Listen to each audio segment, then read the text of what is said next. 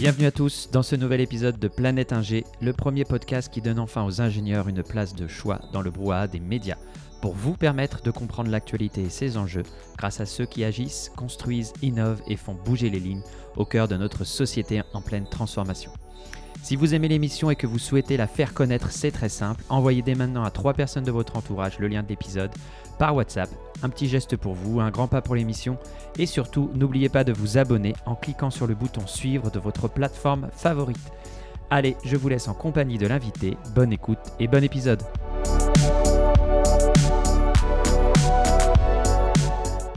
Bonjour à tous, bienvenue sur ce nouvel épisode. Euh, Aujourd'hui, j'ai le plaisir de recevoir Jordan Bonatti. Bonjour Jordan, comment vas-tu? Bonjour Mathieu, bonjour à tes auditeurs également. Bah écoute, ça va très bien aujourd'hui, euh, en pleine forme. Bon, bah écoute, c'est super. Jordan, tu es le cofondateur de Terres Urbaines, c'est ça? C'est ça. Est-ce que tu peux nous expliquer un petit peu ce que c'est? Eh Terres Urbaines, c'est euh, c'est une association qui a pour objectif de ramener la nature en ville. Donc ça, c'est la mission de l'association et euh, on, on y parvient, ou du moins on essaye euh, de faire le maximum pour y parvenir à travers euh, différentes actions qu'on mène. La sensibilisation et les ateliers euh, de sensibilisation à l'écologie, euh, l'écologie urbaine, auprès d'un public d'enfants essentiellement et, familial.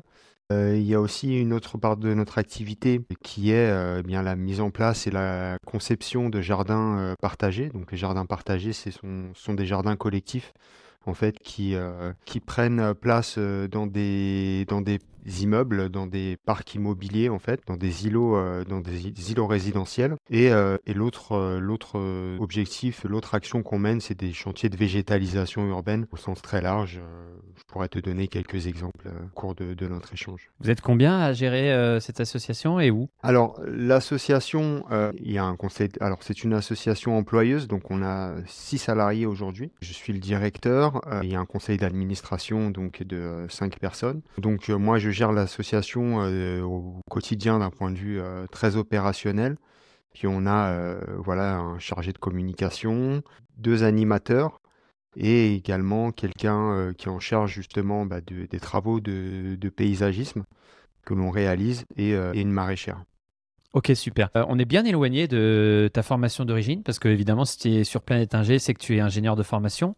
Qu'est-ce, que, qu'est-ce qui a expliqué ce virage à. Je ne sais même pas si c'est un virage d'ailleurs ou si c'est une continuité logique. Qu'est-ce qui a expliqué cette, euh, cette orientation professionnelle, on va dire? Est-ce que c'est un virage par rapport à tes études, justement? Ouais, c'est un virage euh, complet. hein. Je t'avoue que si je remonte euh, 10 ans en arrière et même 5, même 5 ans en arrière, euh, je pensais pas euh, prendre cette trajectoire-là. Écoute, ça s'est fait très progressivement. Je peux détailler rapidement mon parcours. Moi, je, donc, je suis diplômé de, de l'INSA, Hauts-de-France, donc, euh, qui est une école d'ingénieurs plutôt technique, hein, sur une option mécanique énergétique.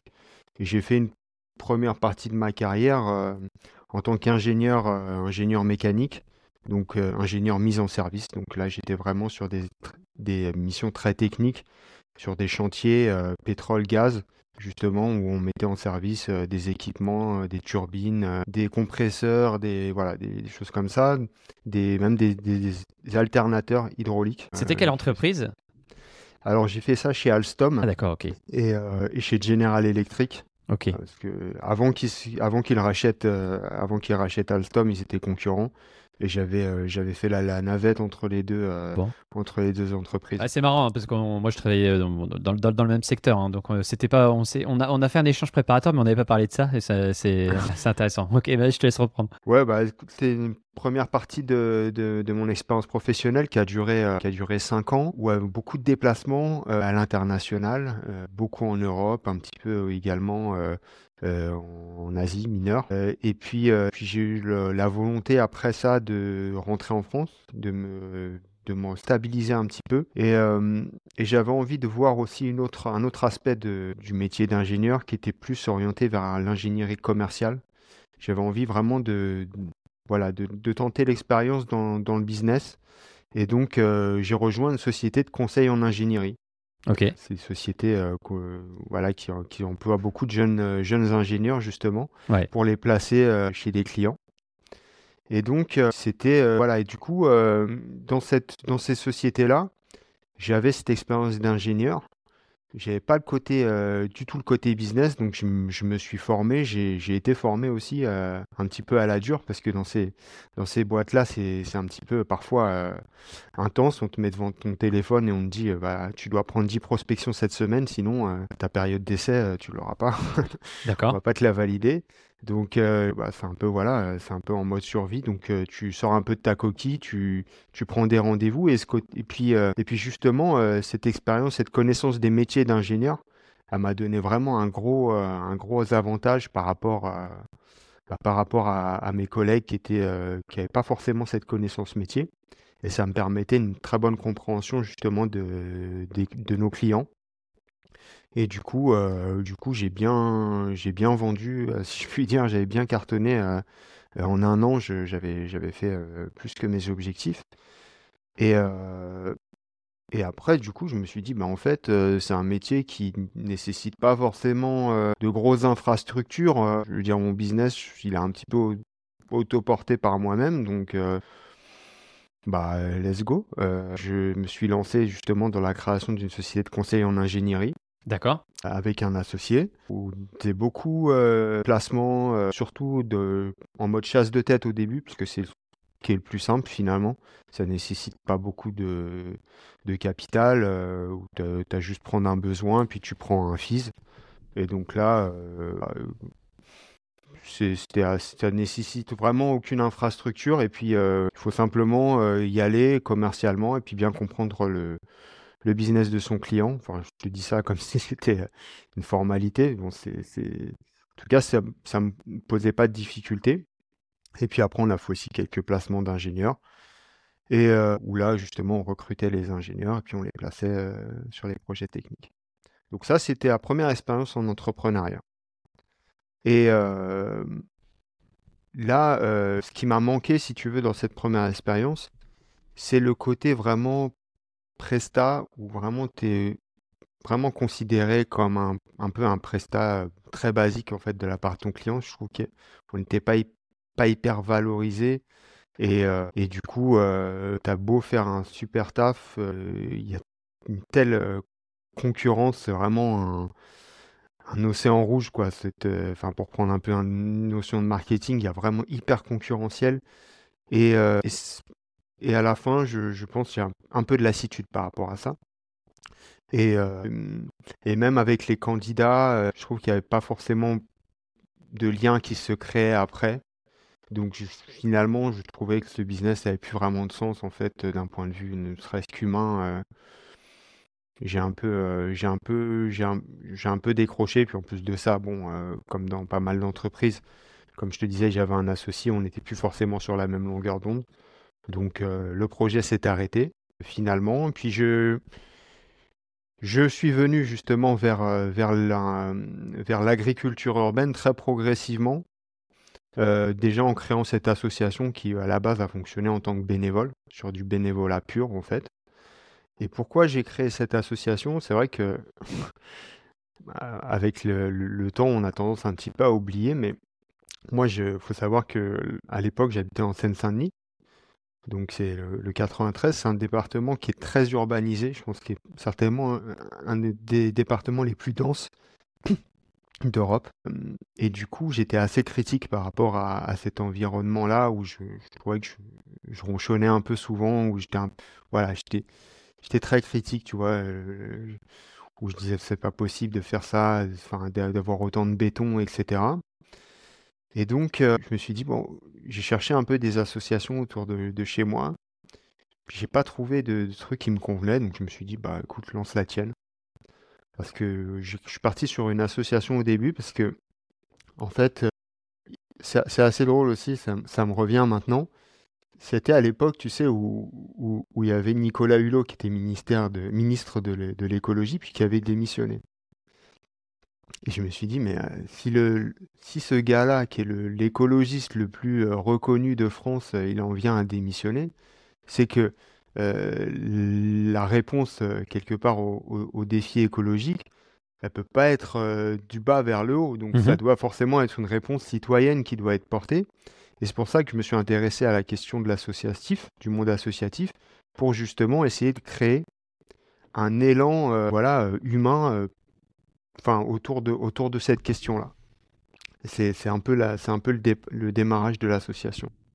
Ok, mais du coup, si on creuse un petit peu, je reviens, merci d'avoir partagé ton parcours et c'est intéressant parce que du coup, tu, voilà, as quand même exercé sur euh, différents secteurs avant de, basculer là-dedans. Mais euh, si on gratte un peu, si on revient un peu à la source, pourquoi, euh, les, pourquoi l'agriculture urbaine, justement? Pourquoi ce sujet-là en particulier en, fait, ouais, c'est moi, je suis, je, suis amoureux de la nature et aussi, je suis, un citadin, je suis un vrai citadin. Je pense que j'aurais un peu de mal à vivre en campagne. Et donc, je me suis dit, bah, pourquoi choisir en fait, essayer de composer, composer les deux, le côté, côté urbain et le côté nature je pense qu'effectivement, euh, c'est des notions qui, qui, paraissent antagonistes au premier abord, mais euh, qui ne sont pas forcément. Et je pense que euh, j'avais envie de, relever ce défi-là, de ramener la nature en ville. Et l'agriculture urbaine, je pense que c'est un moyen très, très puissant pour y arriver. Voilà. Je comprends ça, mais si enfin, tout le monde aime la nature, personne en fait son, forcément son métier. Enfin, personne, il y en a qui le font, mais pas tout le monde à quel moment tu as, quand même senti que c'était euh, là-dedans qu'il fallait que tu ailles C'était la direction qu'il fallait prendre? Alors, comme je t'ai dit au début, j'avais pas forcément d'ambition entrepreneuriale avec ce projet. C'était vraiment euh, lancer des projets au coup par coup. Ok. Enfin voilà. Et donc la première première euh, première réalisation qu'on a fait avec cette, cette association, c'était de partir un peu d'un constat de se dire ok c'est très urbain, c'est très artificiel, il y a du béton partout, et en même temps Mmh il y a des friches, il y a des espaces qui sont complètement laissés à l'abandon et c'est un peu du gâchis que de, mmh. que de, que de, que de laisser ça euh, un peu végéter, enfin même pas végéter du coup, parce que bétonner plutôt. Et donc, euh, je suis un peu parti à la recherche des, de ces coins-là un petit peu perdus autour de, autour de chez moi. Et j'ai pris contact avec les propriétaires. Donc là, on a commencé avec une, c'était une bibliothèque à l'époque, euh, une bibliothèque municipale où il y avait une grande terrasse bétonnée et ils n'en faisaient pas grand-chose. Et euh, j'ai pris euh, avec l'association, on s'est dit, bah écoutez, pourquoi ne pas faire un, petit jardin avec des bacs pour les, membres de la bibliothèque, pour les lecteurs, et qui en plus pourraient, bah, lorsqu'ils, vont prendre leur bouquin, bah, aller jardiner et puis euh, s'initier justement à, ces techniques-là de jardiner en ville, de faire son petit potager, etc de se reconnecter finalement avec la nature, avec son alimentation. Et donc euh, voilà, c'est un petit peu comme ça que ça a commencé. Et puis, euh, est-ce que, est que, ça marche vraiment ça? Parce qu'on met les choses à disposition aux gens, mais la plupart du temps on voit les trucs à l'abandon. Et puis, euh, quel est le facteur qui fait que ça fonctionne ou pas? Et est-ce que tu sens qu'il y a de l'attraction pour ça justement? Et... Ce que tu dis, c'est très juste. Je pense que le facteur, le facteur pour la réussite de ce projet, c'est le, bah, le facteur humain finalement c'est l'appropriation que les gens s'en font. et souvent, une des raisons de l'échec de ce type de projet, c'est qu'il y a une déconnexion entre euh, la personne qui euh, a concevoir ce projet et les usagers. Ils ne se parlent pas. Et donc euh, le rôle de l'association, c'est d'arriver justement à construire ce projet avec les futurs usagers, déjà de les identifier et de les faire participer justement à, la réflexion et même au design de ce projet-là. Et souvent, quand c'est un paysagiste euh, qui vient euh, euh, peut-être de, l'autre bout de la France, qui va au gré d'un appel d'offres gagner ce projet, le, le designer, c'est pas une critique envers les paysagistes, ils font du super boulot, mais c'est peut-être la façon de, réfléchir ces projets-là et de les concevoir qui fait que bah, parfois on voit quelques échecs. Et c'est en tout cas le constat qu'on a fait. Ok, et avec la pratique, alors du coup, ça part d'un voilà, d'une volonté de pas forcément en faire euh, une activité sur le long terme. Finalement, euh, ça grandit euh, et toi, tu découvres, tu découvres ce terrain de jeu. Au fur et à mesure de, tes découvertes, de ton évolution, est-ce que tu te rends compte que le besoin, en fait, il est énorme, il est primordial? Est-ce que tu as tes convictions qui se sont endurcies sur ce sujet-là par rapport aux enjeux, justement, sociétal Ouais, en fait, c'est un peu la, différence aussi avec mon, ma précédente euh, expérience où finalement on était dans un, business qui était très conventionnel, très, euh, très connu finalement. Et là, quelque chose de beaucoup plus en prise avec les, attentes quelque part de la société, avec les enjeux de écologiques dont on parle quasiment souvent maintenant.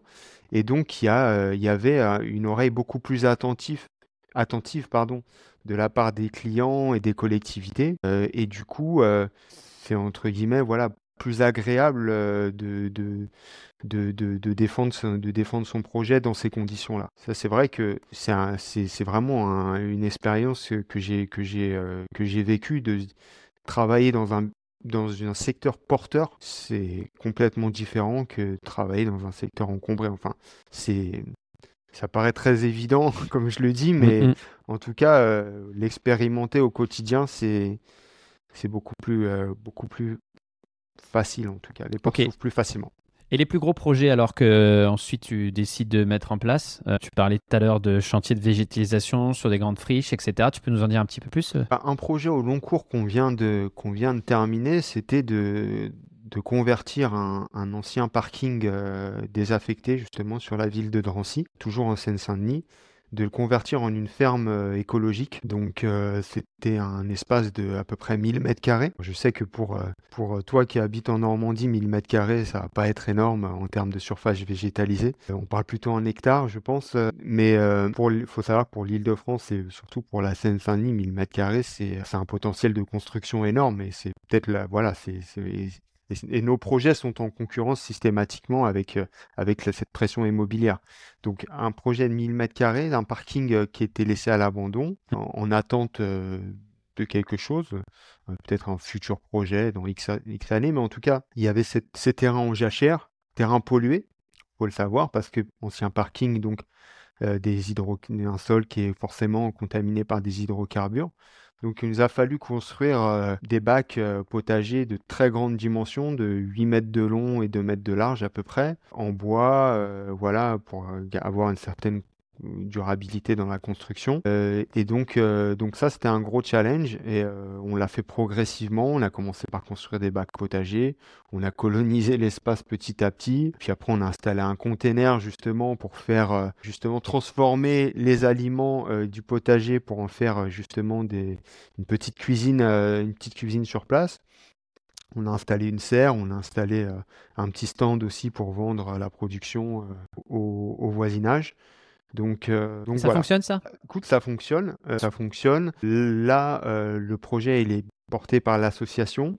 Et depuis, depuis, depuis quelques mois, notre challenge aujourd'hui, c'est de faire que cette ferme-là, elle ait une dimension citoyenne, une dimension participative de plus en plus importante, et que finalement le projet soit à la fois porté par nos salariés, mais de plus en plus aussi par le, des bénévoles. Et comment tu... Euh, qui, euh, non, quelle population est, touchée par ça? C'est plutôt des jeunes, euh, moins jeunes, familles Qui s'empare de, de, de ces, de ces choses-là après? Dans nos jardins partagés et sur, sur le public que l'on, que l'on rencontre sur notre ferme, il y a des familles, beaucoup de familles, et puis aussi aussi des retraités qui viennent pour nous donner un coup de main, des gens qui ont du temps ou des gens qui veulent aussi transmettre à leurs enfants certaines, certains enseignements, certaines valeurs.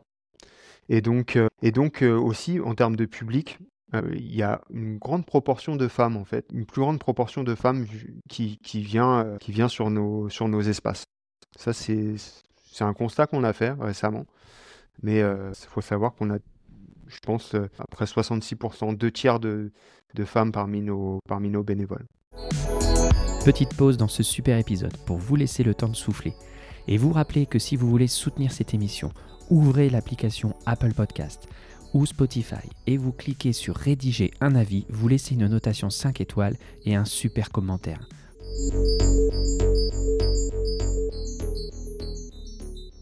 Comment tu mesures, toi, à titre personnel, euh, le succès de ce que tu entreprends par rapport à tout ça? Alors, le succès, euh, comment je le mesure, euh, c'est un petit peu ce qu'on disait aussi au début, c'est la pérennité du projet. Et c'est surtout son appropriation. C'est-à-dire qu'en fait, l'objectif, véritablement, à travers notre démarche, c'est pas de construire des projets puis de les maintenir sous perfusion et se dire, bah voilà, on met notre petit drapeau terres urbaines sur un jardin partagé. Non, vraiment, nous, on va mesurer le succès d'un projet à partir du moment où on va pouvoir partir justement et le confier, le confier aux gens. C'est vraiment ça notre objectif et c'est comme ça qu'on construit notre offre euh, et notre, notre, voilà, notre méthode. Et du coup, euh, comment tu fais, toi, euh, pour euh, t'assurer que derrière, il y a un porteur de projet, que ça fonctionne et qu'il y a un impact qui soit maximalisé bah, maximiser, pardon. Ouais, maxim... ouais. Bah, beaucoup de formations déjà, euh, voilà, et euh, former les gens à la fois sur les techniques de jardinage, ça c'est béaba, mais finalement sur ces espaces collectifs, ce qui pêche, c'est pas forcément la technicité ou finalement tout le monde va maintenant avec toutes les ressources qu'on a à disposition, YouTube, euh, Instagram, les tutos qu'on peut trouver. Finalement, c'est pas ça l'enjeu, c'est de faire en sorte que les gens vivent euh, bien ensemble, que comme c'est un projet collectif, et justement, c'est mettre en place des règles de fonctionnement. Alors, ça peut paraître parfois un peu antinomique avec le fait de faire du jardin, parce qu'on se dit jardin, c'est un peu un espace de liberté, mais dès lors que euh, ben, il y a une dimension collective, collective pardon, ben, il faut que, que ce soit bien organisé.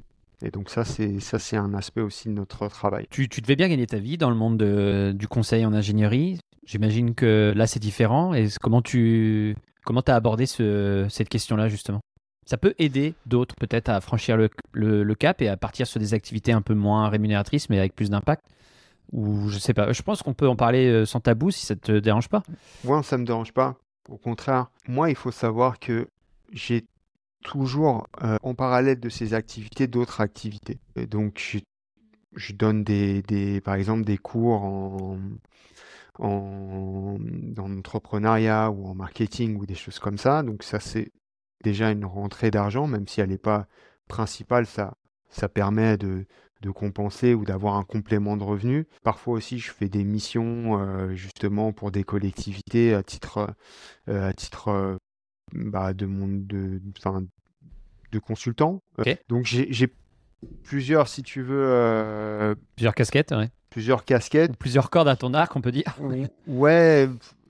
Et en fait, si tu veux, le, le, la, la, clé, je pense, c'est d'avoir peut-être plusieurs sources de rémunération et de, et d'essayer de jongler avec. C'est pas toujours évident, mais euh, c'est aussi euh, une, une, bonne, une bonne soupape de liberté parce que finalement, t'es pas dépendant d'un seul, d'un seul tenant.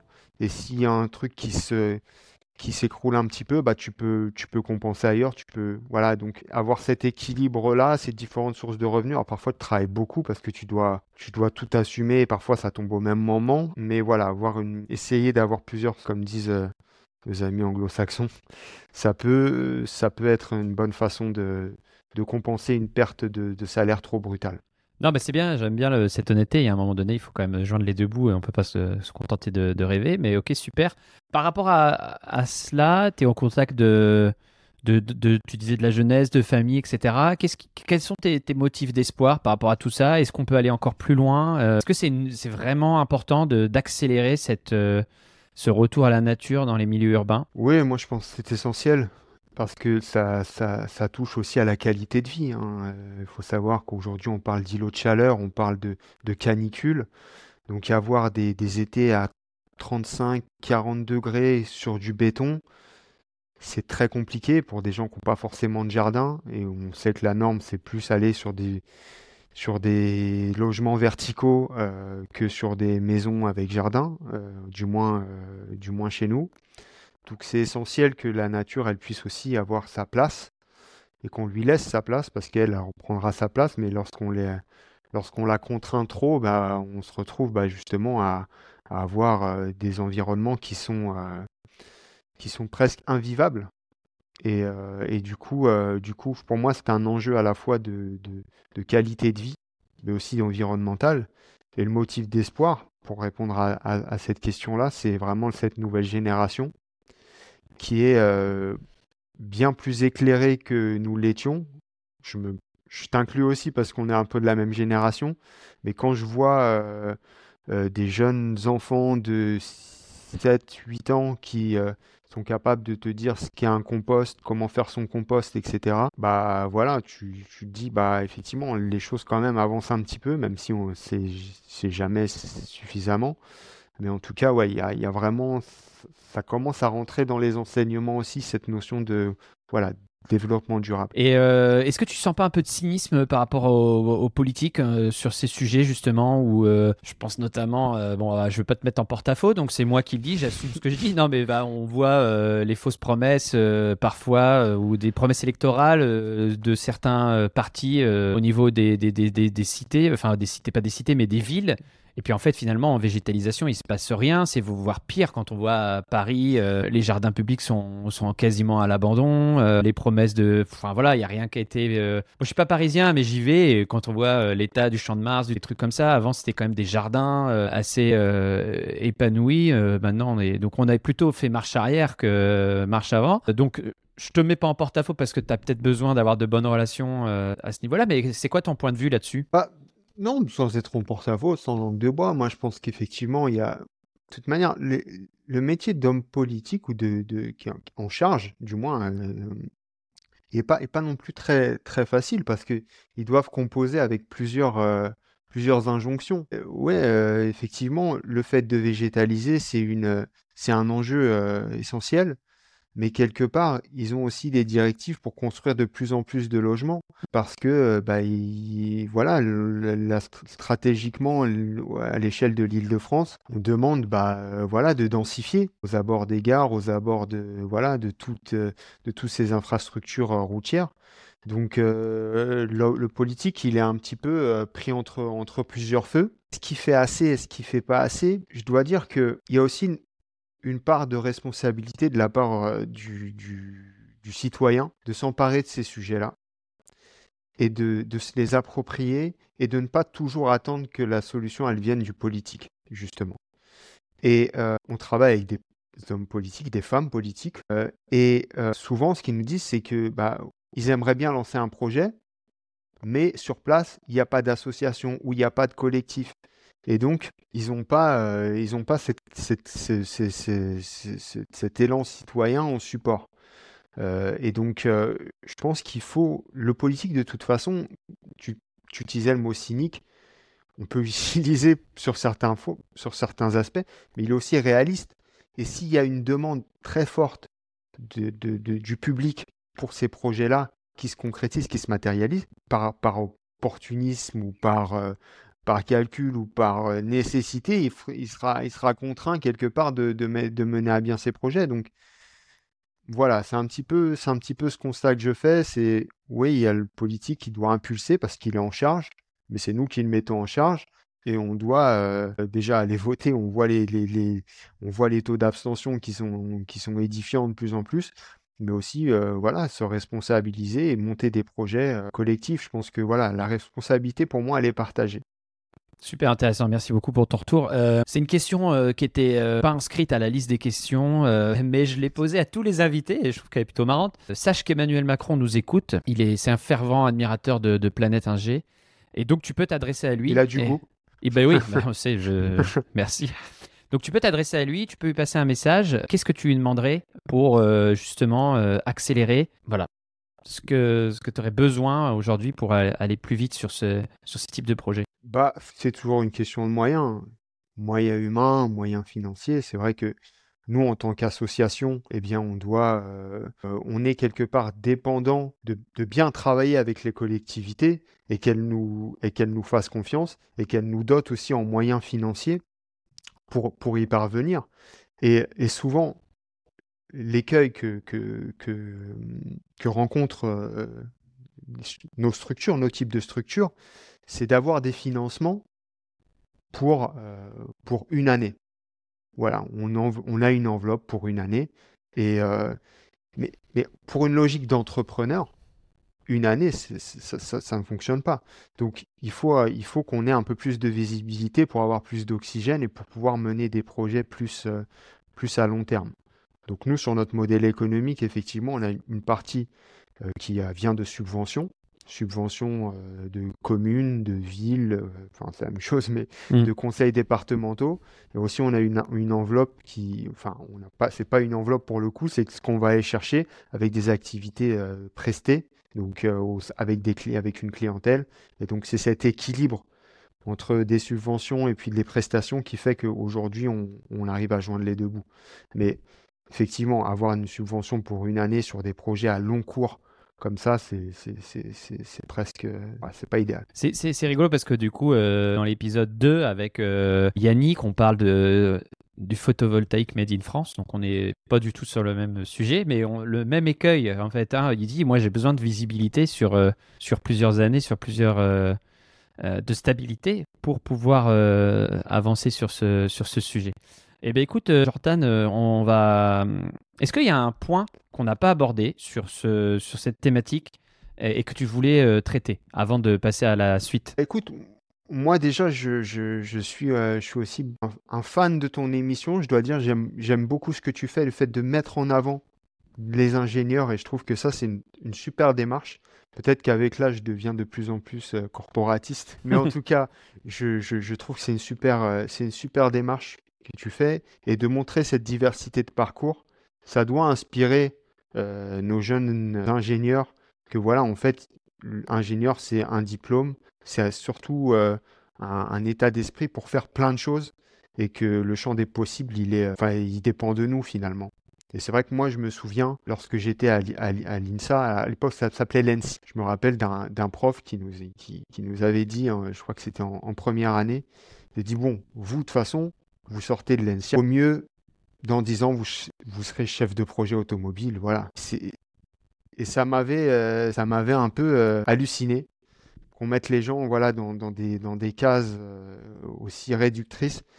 Euh, et, vraiment, je trouve que voilà, ta démarche de montrer cette diversité de parcours, elle, elle ne peut qu'être inspirante et donner des, des, idées, en tout cas de ne pas se limiter justement sur une capacité euh, créatrice en tant qu'ingénieur. Ben, je te remercie. Euh, et c'est exactement le, but. Et surtout aussi de montrer que il n'y a pas que les ingés démissionnaires qu'on peut voir et qu'on peut mettre en avant, il y a aussi les ingés qui se bougent. Et donc le message, c'est celui-là, on peut être dans l'action ingénieur et dans l'action pour, euh, pour euh, changer le monde, que ce soit euh, à, tous les niveaux.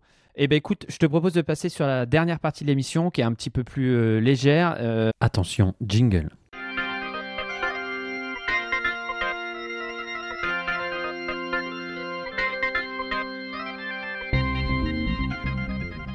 Donc on passe à l'ingénieur en mode survie. Donc les questions sont, sont, simples. Tu es sur une île déserte et tu as le droit d'emmener avec toi trois objets, deux outils ou deux objets, on va dire, et un livre. Ok? Donc dis-nous ce que tu emmènes. Je pense que je vais, euh, je pense que je vais certainement emmener euh, une lampe torche ou un truc. Quoi que c'est pas un bon plan parce que la lampe torche, une fois qu'il n'y a plus de piles, c'est, c'est, pas bon, mais euh, certainement un briquet. Okay. va pas être très, très habile pour faire du feu, mais ça me semble assez essentiel.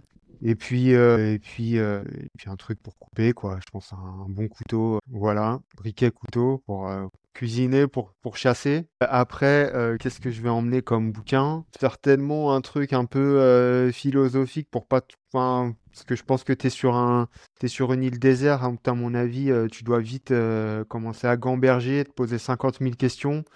Donc un truc plutôt pour rester un peu... garder son esprit clair.